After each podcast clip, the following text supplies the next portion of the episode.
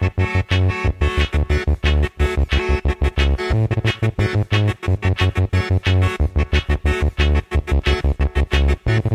Joue un rôle absolument central. Non, c'est simplement que les, scientifiques sont des manches pour communiquer correctement. L'image est à l'envers. Comme un petit schéma vaut mieux qu'un long discours. Ah, je me suis perdu là, excusez-moi. Votre point Retournement de l'image. Nous sommes des scientifiques et nous avons nos outils. Lorsqu'on n'est pas scientifique, la vérité, on s'en fout. La science, euh, c'est pas, c'est pas de pur savoir qui se promène dans les airs, c'est toujours dans des individus que ça se porte.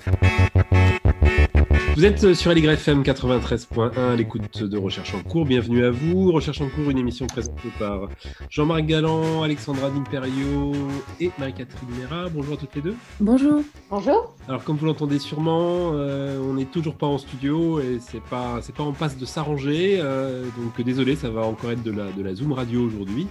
Pour nous consoler, on a un super thème. Il va être question de l'éducation au changement climatique et deux super invités. On a le plaisir d'avoir avec, nous Mathilde Tricoire et Noémie Garigou. Bonjour à toutes les deux. Bonjour. Bonjour.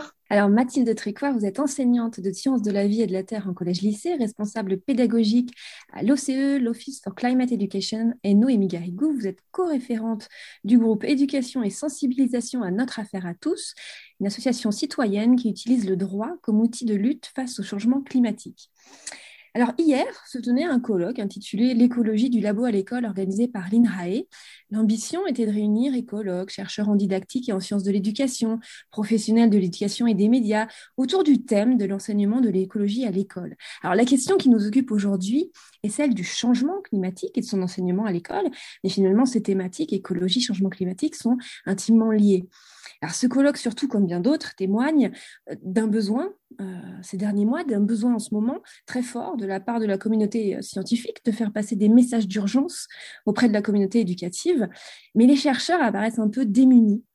comment faire passer les messages, les connaissances, comment s'adresser aux élèves, aux professeurs et au grand public aussi. Alors Mathilde Tricoire, j'ai envie de commencer avec vous. Pourquoi est-ce que c'est si difficile en fait de faire passer ces messages d'urgence aujourd'hui? Alors en fait, il y a plusieurs aspects. Euh, déjà, il y a le fait que euh, les scientifiques ne sont pas forcément formés pour euh, finalement interagir directement avec du public et voire même avec du public finalement des petits en fait, des élèves de la primaire jusqu'au lycée. Ils ne sont pas forcément formés pour ça. Et puis il y a un deuxième point qui est le fait que c'est du contenu qui peut être très anxiogène. Et donc, il peut générer finalement deux comportements, c'est-à-dire ça peut faire tellement peur que ça va amener complètement à de la fuite, à du déni.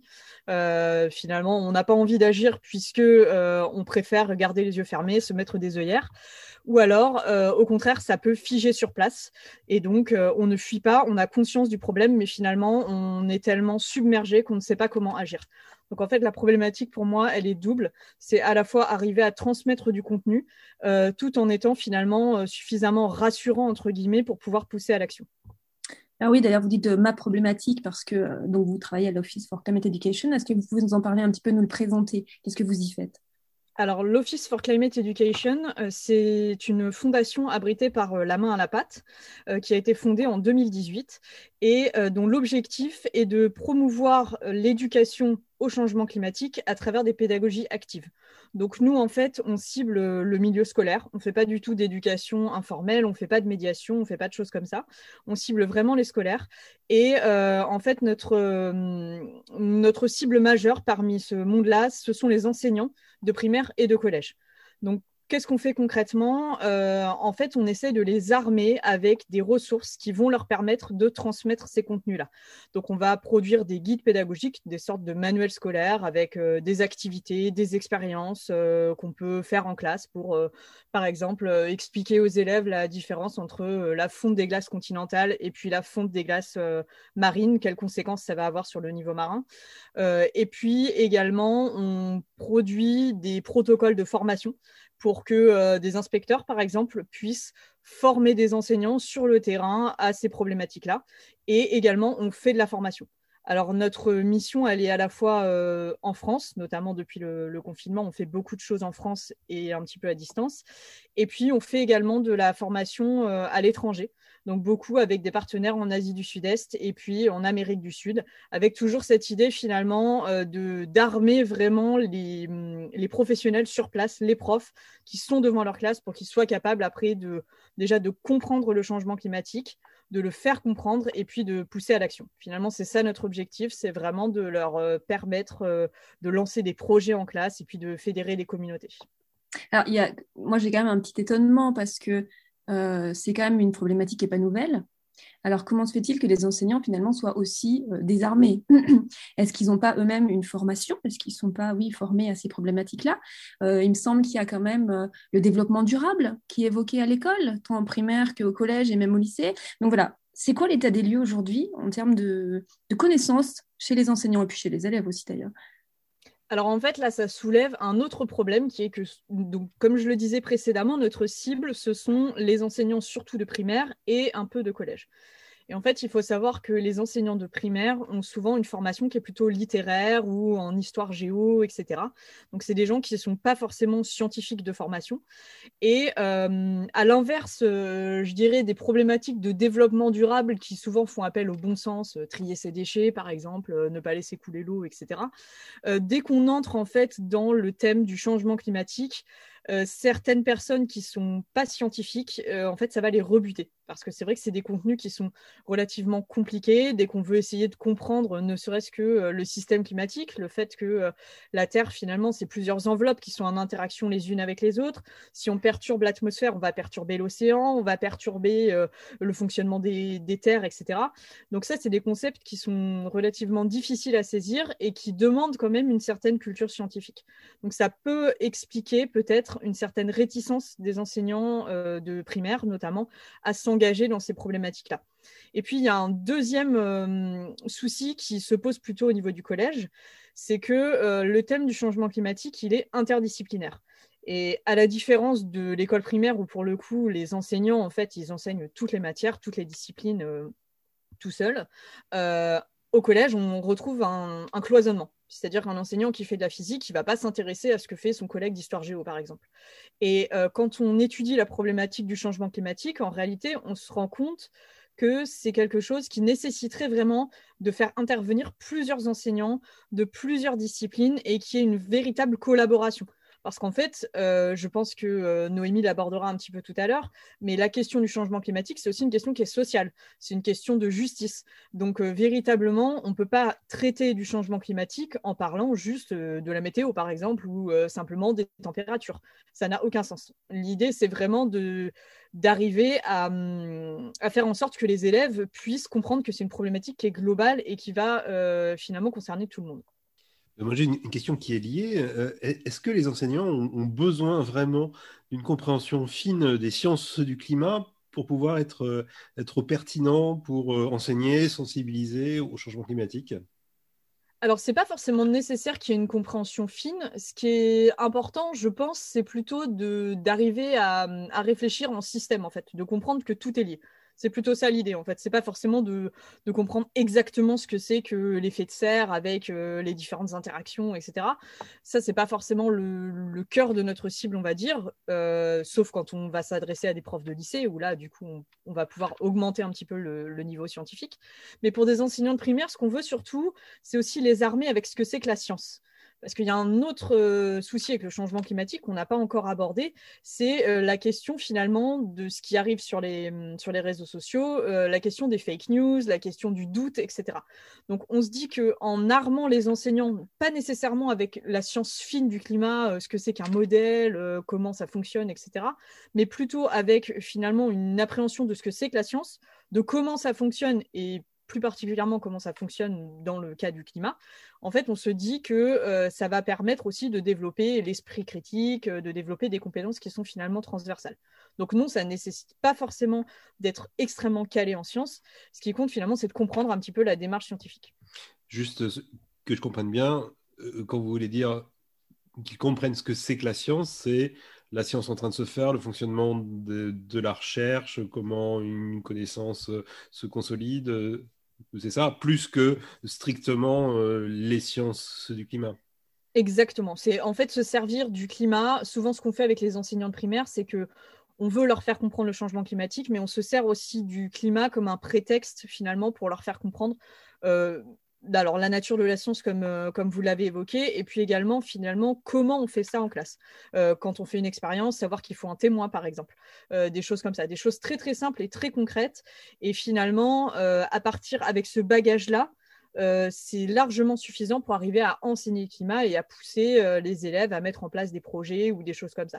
Le problème, si on n'explique pas euh, correctement, on va dire, ce que c'est que le changement climatique, c'est que souvent les projets vont aller taper un petit peu à côté. par exemple, souvent les profs vont avoir l'idée de faire un projet de recyclage ou de tri. Et en fait, ça, finalement, le lien avec le changement climatique, il est extrêmement faible. Donc nous, ce qu'on aimerait, c'est arriver à faire une éducation où, à partir du, fait qu'ils aient compris de manière générale ce que c'est que la science du changement climatique, ils arrivent finalement à mettre en place des projets qui soient vraiment en lien avec le changement climatique. Alors, Noémie Garrigou, euh, je m'adresse à vous parce que, comme vous l'avez dit, Mathilde Tricoire, euh, cet enseignement est nécessairement pluridisciplinaire avec des aspects euh, sociaux, des aspects économiques. Alors, Noémie Garrigou, vous vous intéressez à la justice climatique. L'idée de sensibiliser, alors, vous allez me dire les élèves de quel niveau D'ailleurs, est-ce que c'est aussi les élèves de primaire à cette question de la justice climatique et de quoi s'agit-il? Alors oui, euh, donc, euh, euh, chez notre affaire à tous, donc déjà c'est une association qui œuvre pour mettre en place une justice climatique. donc elle a été fondée en, 2015 par notamment Marie Toussaint et, Valérie Cabanès. Et, et en fait c'est vrai que justice climatique ça peut être un terme un peu intimidant et qui finalement émerge de plus en plus avec euh, le fait que, le changement climatique euh, s'aggrave.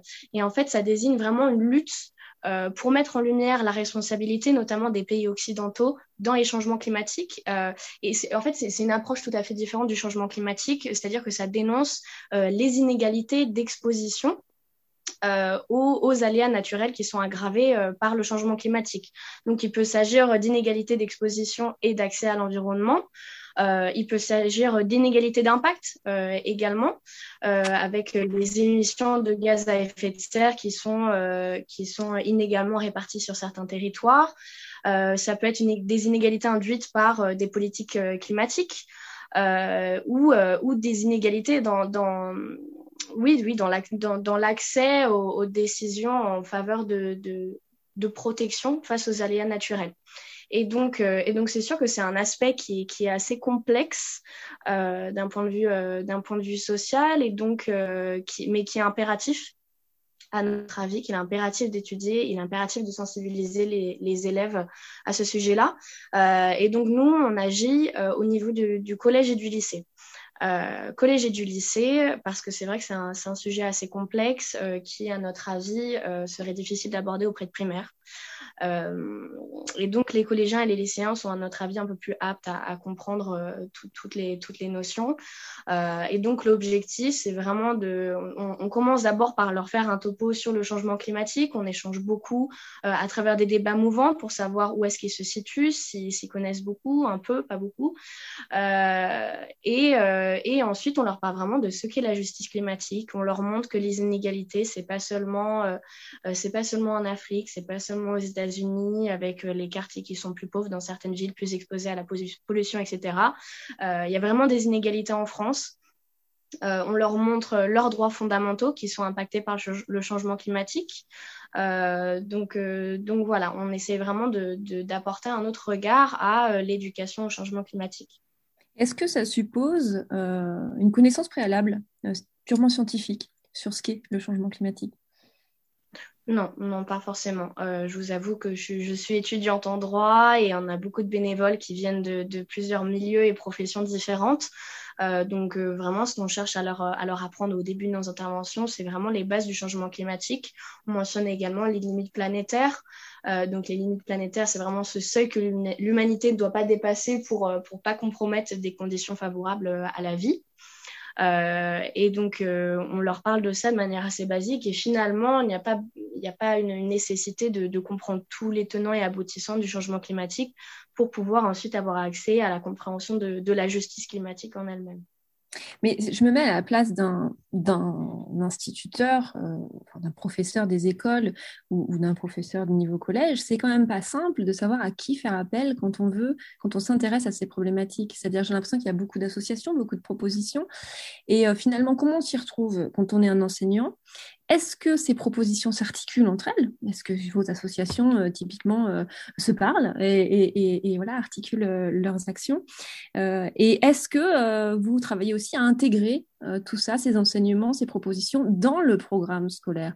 Est-ce qu'il y a des, partenariats, des discussions aussi avec, bah, l'éducation nationale, tout simplement? Peut-être Mathilde Tricoin alors oui, il faut savoir que euh, en fait euh, l'OCE, le président de l'OCE euh, lors de sa fondation, lors de sa création il y a, il y a deux ans, est Pierre Léna. Et Pierre Léna est un académicien des sciences et en réalité il faisait partie des commissions de réflexion sur les nouveaux programmes. Et il a participé notamment à la mise en place, à l'intégration, on va dire, en plus grande quantité du climat et du changement climatique dans les programmes de lycée ça, c'est un premier axe. Et ensuite, le directeur exécutif de, l'OCE, David Wilgenbus, qui a travaillé pendant 20 ans euh, pour la main à la pâte, pour faire de la production de ressources, de la formation, etc., était également associé euh, à des discussions sur euh, les programmes, cette fois-ci, de primaire et de collège.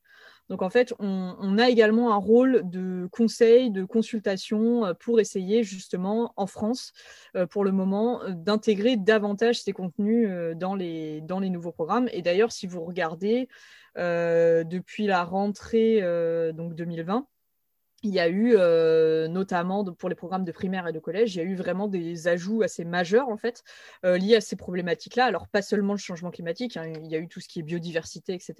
Mais euh, dans finalement beaucoup de disciplines pas seulement les sciences, comme je le disais, mais également en français ou même en EPS, essayer de faire en sorte que les élèves soient, fassent plus d'activités à l'extérieur pour être plus sensibilisés à la nature, par exemple, ou ce genre de choses. Donc on a une mission, en tout cas, on est consulté pour, pour justement essayer d'implémenter davantage ces, ces notions-là dans les programmes. Et puis, il est prévu, normalement, cette année, en septembre, on devrait faire une formation à l'île Maurice. Euh, en partenariat avec euh, le ministère de l'Éducation mauricien pour justement refaire ou en tout cas faire des propositions d'ajustement des programmes pour intégrer davantage le sujet du changement climatique euh, dans ces programmes. D'accord. Et alors en termes de format, quels sont les formats idéaux quand on Quand on enseigne le changement climatique, comme vous disiez, c'est une thématique qui est anxiogène, qui est complexe. Alors, qu'est-ce qu'on peut imaginer et qu'est-ce que vous proposez euh, pour rendre cette thématique, je pas dire ludique, mais en tout cas, euh, voilà, moins anxiogène alors déjà, comme je l'ai précisé euh, tout à l'heure quand j'ai présenté un petit peu l'OCE, nous, ce qu'on fait, c'est que nos ressources, elles sont euh, basées sur des pédagogies actives. C'est-à-dire que le principe, c'est qu'on essaye euh, de faire en sorte que ce ne soit pas l'enseignant qui fasse un cours magistral en disant voilà, ce qui, voilà ce qui va pas sur Terre, la température augmente, le niveau des mers augmente, etc. Le but, c'est que ce soit les élèves qui, par des questionnements qu'ils ont ou par une recherche documentaire, par des jeux, par exemple, on a un jeu sur la justice climatique où euh, les élèves doivent euh, s'asseoir sur des, chaises qui, et en fait, euh, ils sont par groupe qui vont représenter les différents continents. Donc, va y avoir plus ou moins d'élèves en fonction de la population de ce continent. Et puis ensuite, ils vont devoir se répartir les richesses qui sont représentées par des chaises.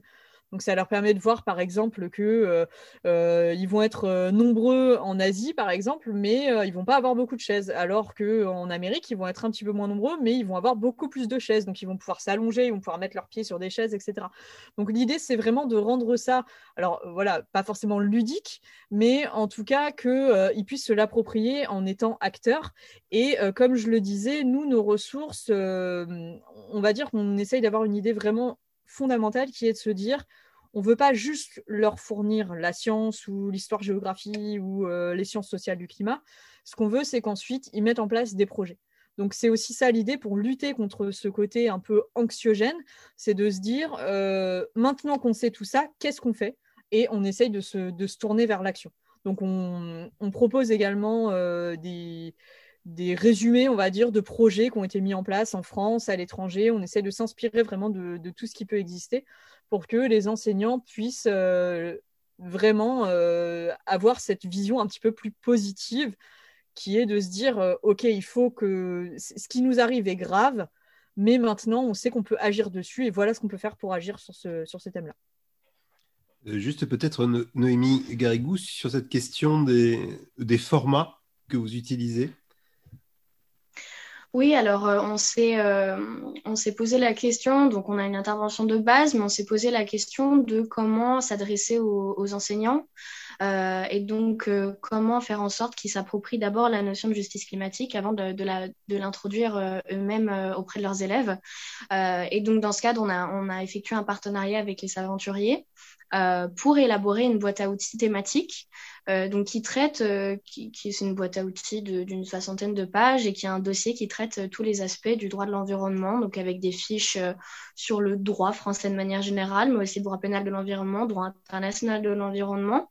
et donc ça permet aux enseignants non seulement de, de, comprendre le droit de l'environnement, qui est quand même le cœur de notre action chez notre affaire à tous, et une grosse partie de la justice climatique, mais également si euh, nous sommes dans l'impossibilité d'intervenir, eux, ils peuvent s'approprier les sujets et l'intégrer dans leurs différentes matières, c'est-à-dire qu'on ne se cantonne pas euh, aux profs d'histoire géo parce qu'on peut, se dire que ça, ne s'adresse qu'à eux, mais en fait non, un, un, un prof d'SVT peut très bien euh, intégrer ces, problématiques de droit de l'environnement et de justice environnementale dans son cours grâce à des ressources comme ça.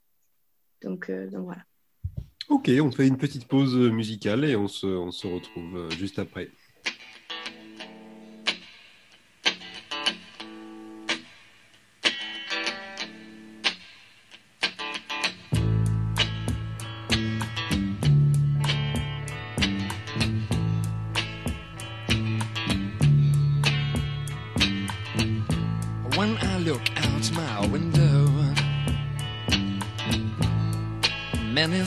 To see.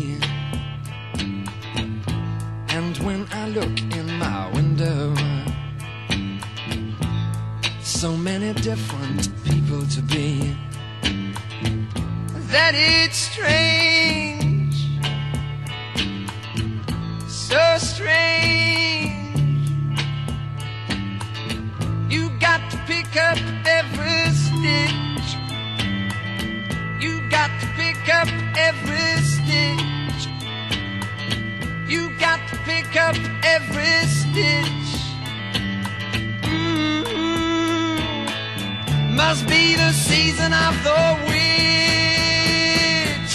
Must be the season of the witch, yeah. Must be the season of the witch.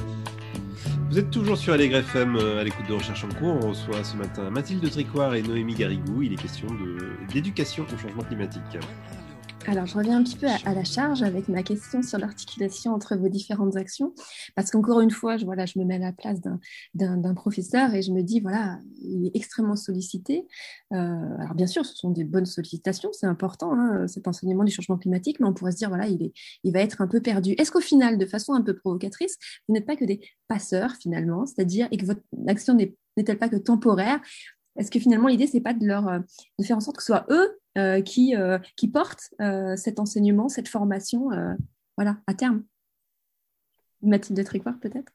Alors, je pense que oui, l'idée, clairement, c'est de se dire que nous, là, ce qu'on essaie de faire, c'est d'armer les enseignants et on espère même peut-être que l'OCE finira par disparaître parce qu'on n'aura plus besoin finalement d'être là, parce que tout le monde connaîtra le changement climatique, sera capable de monter un projet avec ses élèves. donc ça, c'est sûr que c'est un de nos de nos rêves un petit peu euh, paradoxaux, mais, euh, mais effectivement, si on disparaît, c'est que euh, on n'a plus besoin de nous et ça serait quelque chose qui, qui, serait positif, soit parce que tout le monde est capable d'en parler, soit parce qu'on a réussi à prendre des décisions au niveau politique qui finalement ne font que la question de, devient obsolète.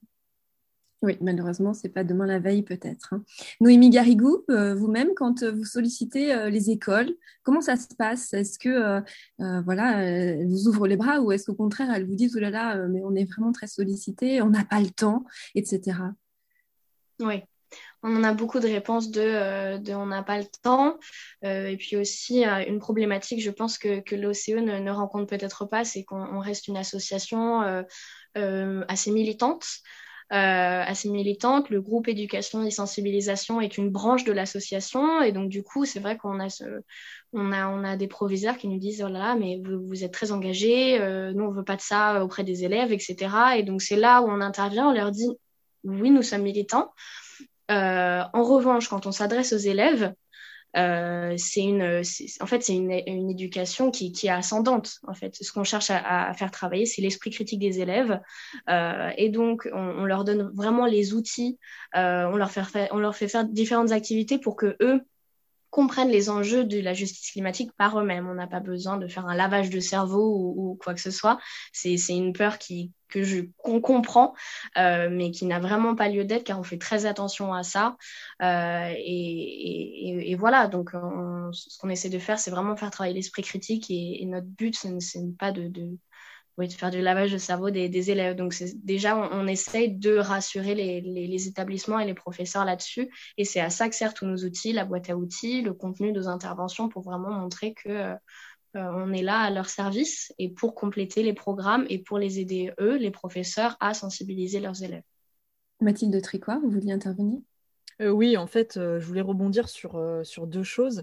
Euh, alors, euh, déjà, il y a la question du.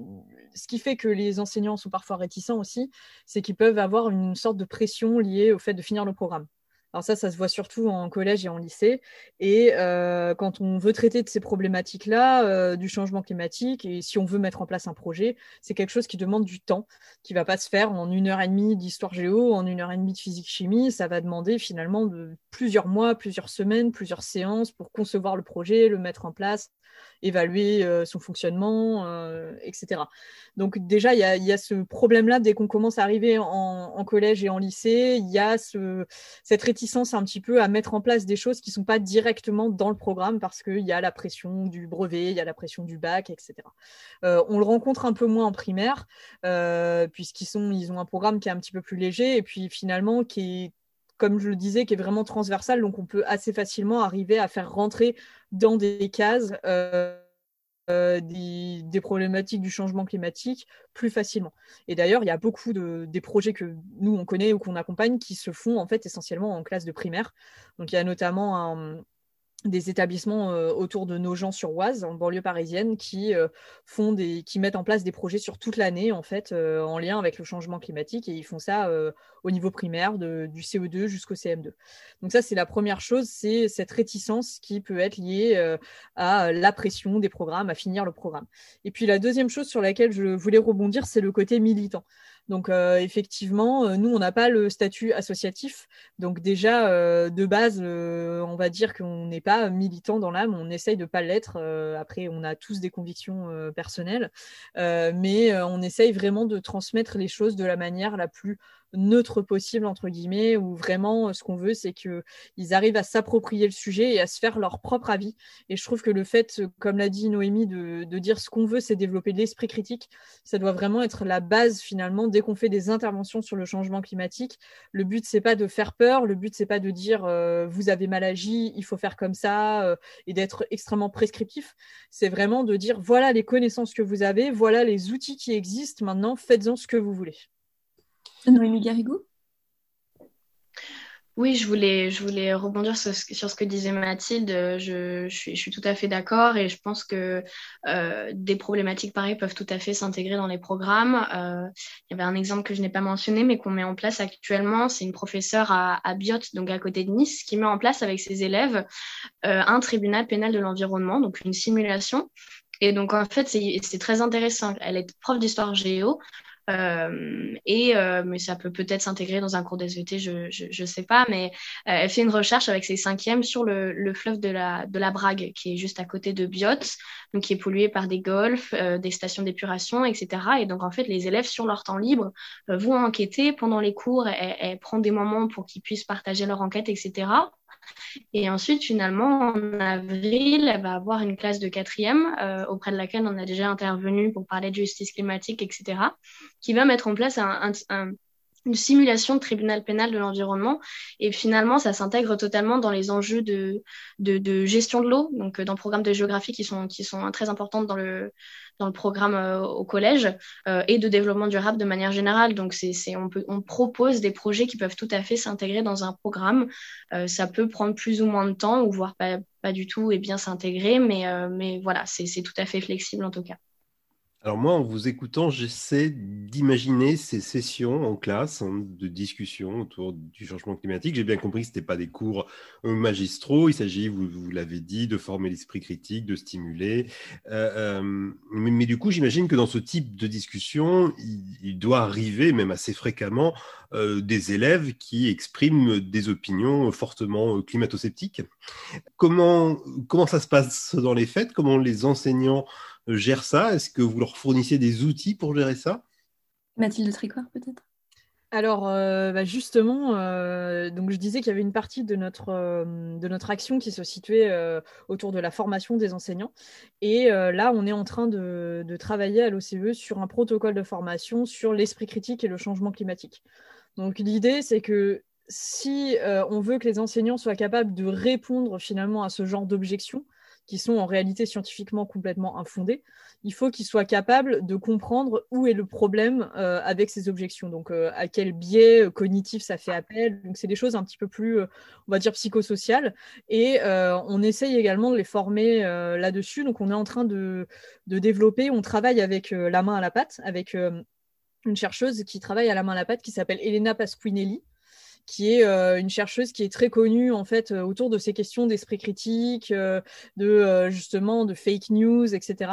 Et donc on travaille en collaboration avec elle et là on est en train de concevoir un jeu de cartes type escape game pour euh, justement le, les mm, donc les enseignants devront euh, contrer des espèces d'arguments fallacieux euh, d'un climato-sceptique avec des les arguments corrects en fait les contre-arguments corrects scientifiques qui permettent finalement de dire ah bah, ces objections là elles tiennent pas du tout la route donc oui il y a une si on veut que les enseignants soient capables de, contrer ça en classe, ça veut dire qu'il faut que les enseignants eux-mêmes soient capables en fait d'avoir cet esprit critique. Donc c'est quelque chose qui doit forcément être formé. Ça vient pas forcément naturellement.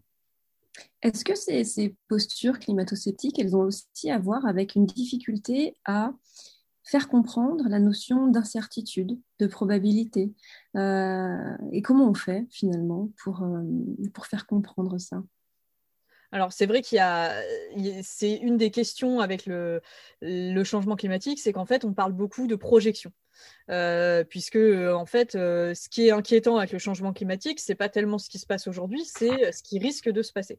Donc, euh, quand on s'intéresse à ces problématiques-là, quand on commence à lire, par exemple, les rapports du GIEC, donc le GIEC, le groupement d'experts intergouvernemental sur l'évolution du climat, qui rassemble en fait de nombreux chercheurs du monde entier qui sont chargés de de faire une synthèse de toutes les connaissances qu'on a sur le, changement climatique, en fait, ils intègrent également des résultats de modélisation pour essayer d'avoir une idée de ce qui va se passer. Alors, généralement, les projections, elles se font euh, à la fin du siècle. Donc, concrètement, qu'est-ce qui va se passer en 2100 alors, en fait, ils ne peuvent pas savoir exactement ce qui va se passer. Ce que font les chercheurs du GIEC, c'est qu'ils proposent des scénarios.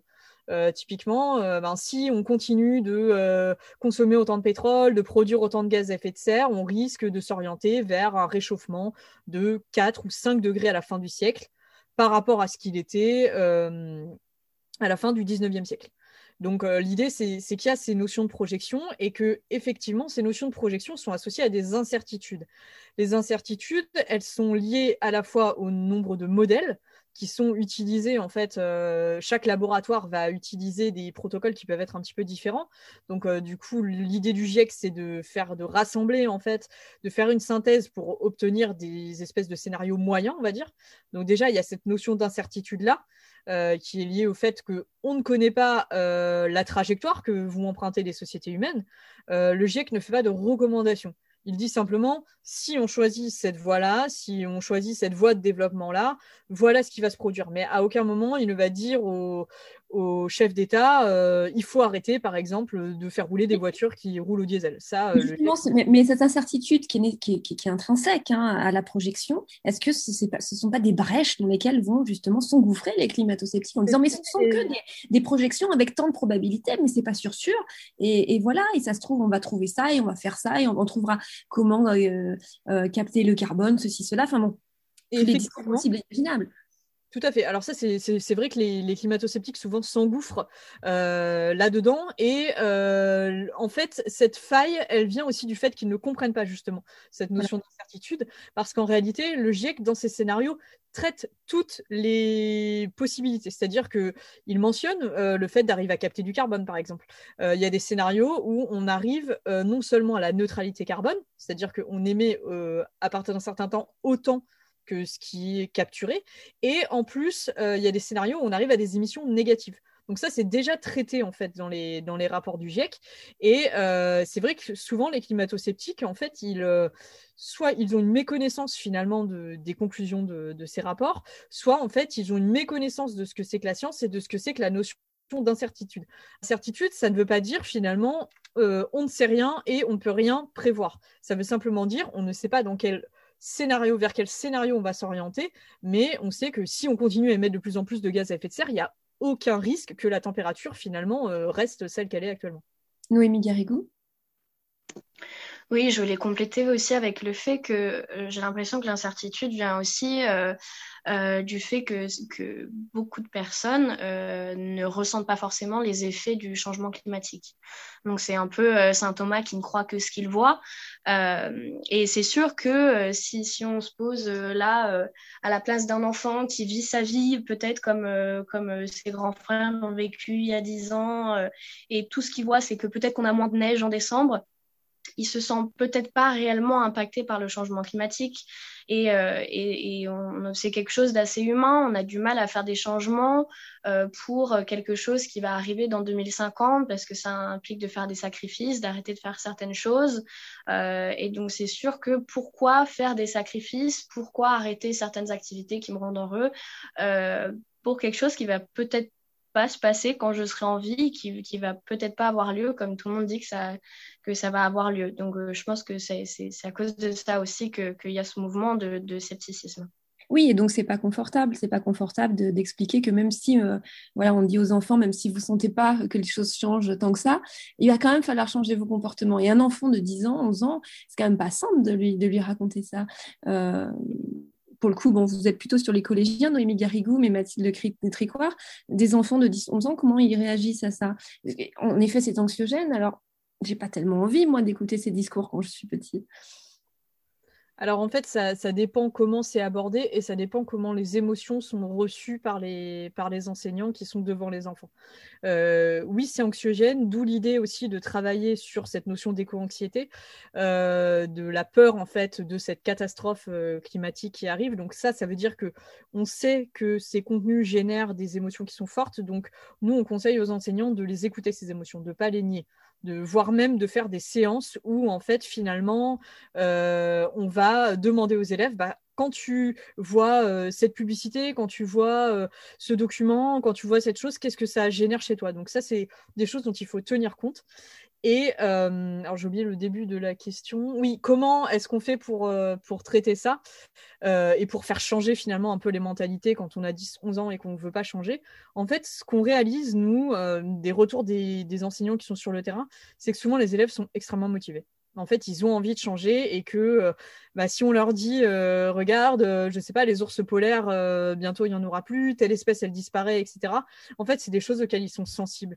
Et et du coup, souvent, la volonté d'agir, elle vient des enfants qui vont, en rentrant chez eux, dire euh, à leurs parents, euh, voilà ce que j'ai vu aujourd'hui. Et finalement, ça va faire changer. On espère aussi, nous, que ça puisse faire changer les comportements dans ce sens-là. Comme euh, on ne touche pas du tout la société civile, on touche l'éducation vraiment formelle, on espère aussi qu'il y ait une sorte de ricochet. Et ça, en réalité, on le voit. C'est-à-dire que les enfants, oui, il n'y a pas énormément d'enfants statistiquement qui n'ont pas du tout envie d'agir et qui s'en moquent complètement. Vous parlez de l'ours polaire, la disparition d'espèces comme ça, phares. Donc j'imagine que des exemples très forts sont aussi importants dans cet enseignement. Et plus que des exemples, le scientifique lui-même, parce qu'on n'a pas parlé beaucoup, on a parlé beaucoup de cette médiation, mais finalement, les scientifiques, quelle est leur place eux aussi dans cet enseignement du changement climatique? Est-ce qu'il est important qu'ils viennent aussi dans les classes, qu'ils viennent aussi au contact des élèves pour leur montrer ce qu'ils font, etc. Alors ça, ça peut être très utile. Euh, nous, euh, il y a, euh, je parlais tout à l'heure des, établissements qui sont situés autour de Nogent-sur-Oise, en banlieue parisienne. donc je mentionnais un projet qui a été mis en place il y a deux ans maintenant, qui s'appelait Science en scène, où en fait euh, une classe a, euh, a, travaillé sur le changement climatique et euh, leur objectif final c'était de produire une pièce de théâtre. Donc ils ont fait une pièce de théâtre sur le changement climatique et l'introduction de cette pièce de théâtre a été faite par un scientifique, donc Eric Guillardi qui est aujourd'hui président de, de l'OCE. Donc nous on essaye vraiment on a conçu l'OCE comme une interface en fait entre les scientifiques et puis le monde de l'éducation. Parce que effectivement souvent il y a une, sorte de barrière euh, les deux se parlent pas forcément. Et euh, nous on travaille déjà au quotidien on travaille avec des scientifiques.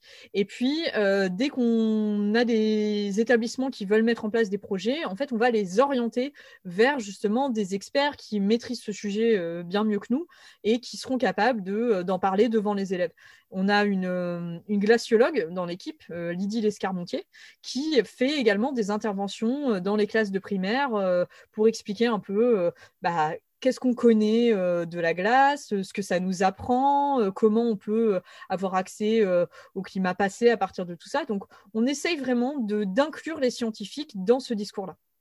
Et Noémie Garrigou, vous aussi, euh, euh, les exemples sont très importants. Je pense notamment au grand procès climatique pour pouvoir euh, bien faire comprendre aux élèves ce qu'est la justice climatique et pourquoi il est important de, bah, s'y intéresser. Oui, oui, tout à fait. Il y, a, beaucoup d'exemples de, de grands procès climatiques dans le monde et de et d'inégalités qui sont très parlantes, hein, euh, notamment par exemple, je pense au, à l'immeuble Signal de Soulac-sur-Mer où à cause de l'érosion euh, des côtes, euh, des habitants d'un immeuble entier ont été contraints à quitter leur immeuble parce qu'il allait s'effondrer et qu'il était pris par, par le sable et par la mer. donc vraiment avec des, des, des exemples très parlants et très proches. Euh, je pense que par exemple des, des, enfants qui ont l'habitude d'aller euh, euh, au bord de la mer tous les étés et qui voient les côtes reculer ou qui se disent bah peut-être que je perdrai ma maison, c'est c'est là oui ça va être anxiogène et du coup il faut l'adresser d'une manière assez assez diplomatique on va dire. Mais c'est sûr qu'il y a des exemples très forts euh, d'effets du changement climatique euh, dans plein de milieux différents et qui, euh, qui impactent tout particulièrement. Et c'est comme ça, ça fait lien avec ce que je disais tout à l'heure, c'est comme ça qu'on qu'on peut toucher les élèves parce que c'est ce qui les concerne qui va les toucher le plus et qui vont retenir le mieux surtout. quelle est leur, leur réaction quand, vous leur parlez de ces, de ces grands procès, de ces grands exemples? Est-ce qu'il y a beaucoup de débats ou est-ce qu'ils sont assez comme ça paralysés Bah, c'est sûr que quand on leur parle de grands procès, euh, c'est assez, assez, impressionnant pour eux, euh, parce que c'est l'idée de la justice avec laquelle ils ne sont pas forcément familiers. Euh, donc c'est sûr qu'ils sont assez impressionnés. Euh, mais, euh, mais ce qu'on essaie de leur montrer aussi, c'est que ce sont des citoyens et que quand ils vont grandir et avec les choix qu'ils vont faire, peut-être les choix de métier ou autres, ils pourront s'emparer de, de, ces droits et de, de ces, je veux dire un gros mot, de cette jurisprudence de la justice climatique euh, pour défendre leurs propres droits, pour défendre leurs droits à un environnement sain, euh, le, milieu dans lequel ils vivent. Donc au final, on, essaie de, de, prendre ces exemples-là pour leur, pour leur donner de l'espoir et des clés pour agir plus tard en tant que citoyen. Et peut-être une dernière question sur euh, sur la diffusion de toutes vos actions et sur les forces vives pour les, pour les mener. Est-ce que, euh, est-ce que ce que vous faites, euh, peut-être à l'OCE, qui est peut-être une plus grosse structure, est-ce que vous êtes assez nombreux? Est-ce que vous arrivez à répondre à toutes les sollicitations euh? Alors, on est effectivement une petite équipe, puisqu'on est six permanents en fait dans le bureau à Paris. et on a vocation à atteindre peut-être une dizaine finalement de membres dans cette fondation. Euh, ça demande, en effet, là on sent qu'il y a une demande croissante, surtout comme je vous disais, avec euh, tout ce qui, ce qui a intégré les, les nouveaux programmes.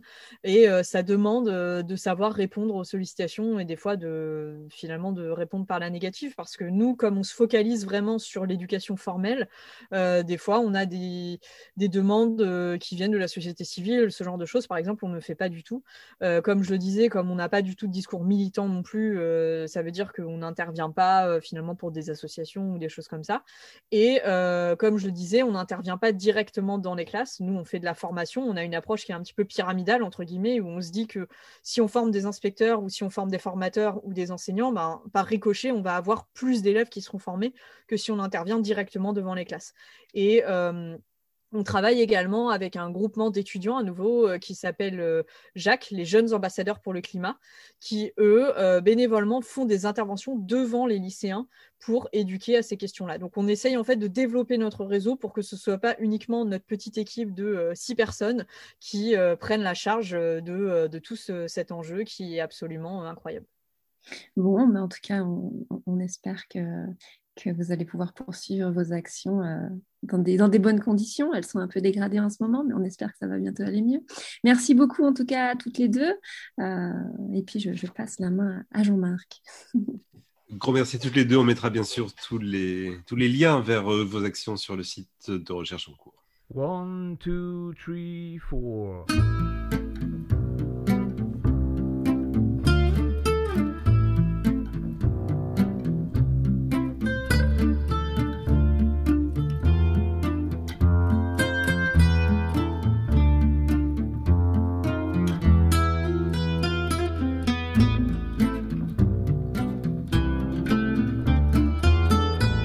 Toujours sur FM à l'écoute de Recherche en cours. Euh, Alexandra, vous êtes penchée euh, sur un thème euh, qu'on a un peu déjà évoqué hein, dans l'interview. C'est le thème de l'éco-anxiété. Racontez-nous, de quoi s'agit-il? Oui, alors euh, une figure particulièrement emblématique de l'éco-anxiété chez les jeunes est certainement Greta Thunberg. Cette militante suédoise de 18 ans que l'on ne présente plus a commencé à souffrir d'une dépression à l'âge de 11 ans, une dépression qu'elle attribue en partie à sa prise de conscience climatique et à l'absence de réaction des adultes pour remédier au cataclysme qui s'annonce.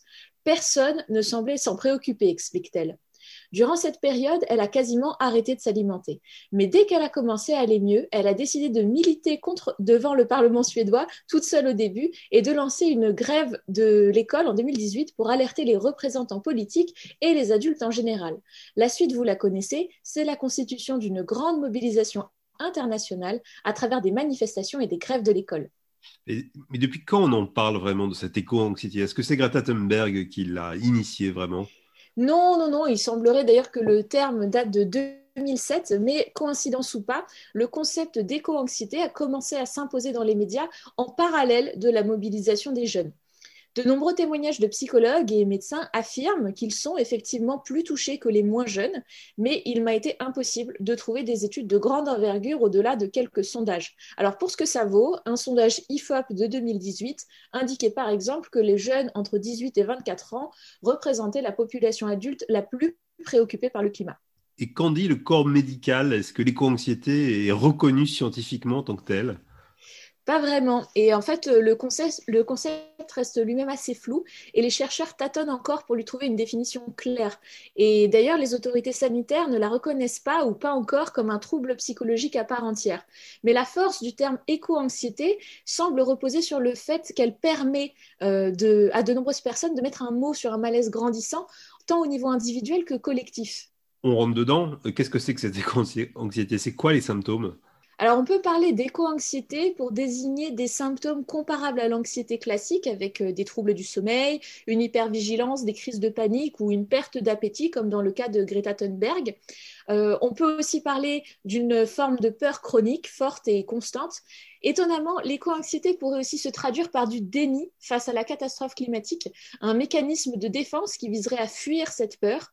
Malheureusement, le déni nourrirait une dissonance cognitive qui ne ferait in fine que renforcer l'anxiété. Précisons cependant que le plus souvent, le climat ne déclenche pas à lui seul un trouble anxieux généralisé ou une dépression, et même si Greta Thunberg l'identifie clairement, elle mentionne également d'autres problèmes personnels, comme le harcèlement scolaire dont elle était la cible. Certaines études en sociologie et en démographie commencent aussi à interroger l'impact de l'éco-anxiété sur certaines dynamiques de société bien plus larges, comme la diminution du taux de natalité dans les pays industrialisés. D'accord, donc si je comprends bien, les causes de l'éco-anxiété, ce n'est pas nécessairement uniquement des questions écologiques, c'est ça? Non, c'est ça, parce que c'est un peu plus subtil que ça. Un des facteurs clés de l'éco-anxiété, c'est l'attente. L'attente d'un événement terrible dont on sait avec certitude qu'il va advenir, mais face auquel la plupart des gens n'ont pas de compétences ou de pouvoir assez développé pour infléchir le cours des choses. Et ce sentiment d'impuissance face à la catastrophe peut même être paralysant. On en parlait tout à l'heure euh, brièvement. Alors, je dis que c'est un événement terrible dont on sait avec certitude qu'il va advenir, et en même temps, en ce qui concerne le changement climatique, on en parlait également, plusieurs scénarios cohabitent dans les projections du GIEC en fonction des mesures que nous mettrons ou ne mettrons pas en place. Il y a donc tout de même une grosse part d'incertitude pour l'avenir. On peut aussi parler de l'impossibilité de prédire exactement quels seront les impacts du changement climatique sur notre environnement immédiat et la manière dont cela affectera notre vie et celle de nos proches. Les conséquences annoncées nous forcent ainsi à affronter certaines questions existentielles liées à la mort, au sens de la vie ou à son absence de sens. Est-ce qu'il y a des choses spécifiques à dire euh, euh, pour les adolescents vis-à-vis de cette euh, éco-anxiété? Oui, parce que l'affaire est encore plus compliquée pour les enfants et les adolescents parce qu'à travers le changement climatique, ils prennent conscience de l'impuissance ou de la passivité coupable des adultes. Et cela crée de la confusion pourquoi ne se battent-ils pas à la hauteur des enjeux? C'est un choc, c'est une véritable trahison. L'éco-anxiété peut d'ailleurs être aggravée lorsque les proches, les professeurs ou les amis, confrontés à leur propre dissonance cognitive, refusent d'aborder le sujet et imposent tacitement une loi du silence. Est-ce qu'on peut la soigner ou en tout cas la soulager, cette éco-anxiété? Bah, pour l'instant, c'est compliqué et les recherches sont en cours, mais il faudrait déjà savoir à quel point en fait ce serait souhaitable. Parce que bien sûr, souffrir d'anxiété ou d'éco-anxiété peut être particulièrement désagréable, voire handicapant, mais rappelons que l'anxiété est d'abord un mécanisme biologique qui sert à sonner l'alarme face à ce qui est perçu comme une menace. L'anxiété sert à nous faire réagir de la même manière que des capteurs dans notre main nous alertent lorsqu'on l'approche trop près du feu en fonction des personnes, des contextes et des degrés d'anxiété, elle peut être un moteur pour passer à l'action. C'est certainement le cas de Greta Thunberg et de beaucoup d'autres jeunes personnes qui se sont mobilisées dans son sillage. Bon alors si on part du principe que finalement c'est une, bonne chose de soulager cette éco-anxiété, est-ce qu'elle se soulage comme d'autres types d'anxiété? Eh bien justement non. Et c'est ça le problème. Pour les psychologues spécialisés, il ne faudrait surtout pas la traiter comme l'anxiété classique parce qu'elle n'est pas liée à des problèmes purement personnels. Pour la médecin-chercheuse Véronique Lapège, le risque serait de vouloir faire disparaître le sentiment d'insécurité alors qu'aucun adulte ne peut promettre que tout va bien se passer. Et celui qui s'y risquerait ne ferait que pousser le patient dans le déni ou le silence, ce qui n'apporte pas non plus de solution. Surtout, l'enfant atteint d'éco-anxiété n'a pas de problème de, santé mentale. Il est parfaitement lucide et pire, il a bien raison d'être inquiet. Alors une piste à suivre serait pour eux de limiter l'afflux de mauvaises nouvelles climatiques à la télévision et sur euh, les réseaux sociaux pour éviter de surstimuler le cerveau et de ressasser tout ce qui va mal. Mais euh, pour l'enseignante britannique et praticienne en psychologie Caroline Hickman, c'est surtout que, je cite, les enfants portent le fardeau émotionnel du changement climatique avec bien plus de courage que les adultes. Il est de notre responsabilité d'en assumer une plus grande partie pour les soulager. Merci Alexandra. Euh, Noémie Garigou, Mathilde Tricoire, vous êtes restée avec nous. Est-ce que vous avez euh, envie de réagir euh, à cette chronique? Alors, euh, je, vais, je vais prendre la parole. Euh, je trouve que ça rejoint bien euh, ce qu'on disait sur l'importance finalement de ne pas nier ses émotions chez les enfants, chez les adolescents, parce qu'en fait, on sait qu'elles existent. Donc, comme l'a très bien dit Alexandra, non seulement elles existent, mais en plus, elles sont vraiment présentes quasiment chez tout le monde. Donc, ça nécessite aussi que les enseignants aient quelques connaissances, on va dire, en psychosociologie pour être capables finalement de les aborder et de ne pas en avoir peur. Noémie Garigou, peut-être? Oui, je compléterai. Euh, c'est vrai que c'est tout à fait ce qu'on essaye de, prévenir quand on fait des interventions. Le but n'est pas non plus de générer un, une telle angoisse chez, les élèves, mais simplement de les sensibiliser. Donc, euh, une approche que, nous, on a, c'est plutôt si, si, souvent les élèves viennent nous voir avec euh, qu'est-ce qu'on peut faire. ils sont submergés par le flot d'informations et à ce moment-là, j'ai plutôt une approche de recentrer sur eux-mêmes donc reconnaître leurs émotions et reconnaître leurs conditions euh, bah, d'élèves mineurs qui vit chez, chez ses parents et donc lui donner des petits trucs qu'il peut faire et donc du coup rendre la chose peut-être plus ludique, plus matérielle, plus tangible. Et à ce moment-là, je et je parle d'expérience personnelle également, ça ça pallie beaucoup cette, cette, cette éco-anxiété en fait. Donc c'est comme ça que je l'approche généralement. Et, et, quelque chose dont on n'a peut-être pas beaucoup parlé, la pédagogie de solution c'était aussi, euh, voilà, qu'est-ce qu'on peut mettre en place, euh, imaginer avec eux euh, des projets, des solutions. Exactement. Le fait qu'ils soient capables d'agir, comme disait Noémie, dans leur quotidien ou alors dans l'école ou dans la communauté et de voir des résultats finalement de leur action, ça c'est des choses qui peuvent tout à fait soulager l'anxiété. Eh ben, trouver des solutions euh, pour soulager l'anxiété, ça me paraît une excellente conclusion euh, à notre émission du jour. Encore un grand, grand merci à toutes les deux, Noémie Garigou et Mathilde Tricoire, d'avoir été avec nous. Recherche en cours, c'est terminé pour aujourd'hui. Merci à vous de nous avoir suivis. Prochaine recherche en cours le 9 avril. Mais d'ici là, si vous nous écoutez en direct, vous retrouvez Gilles Bogarel pour Brésil Alto Astral. À bientôt.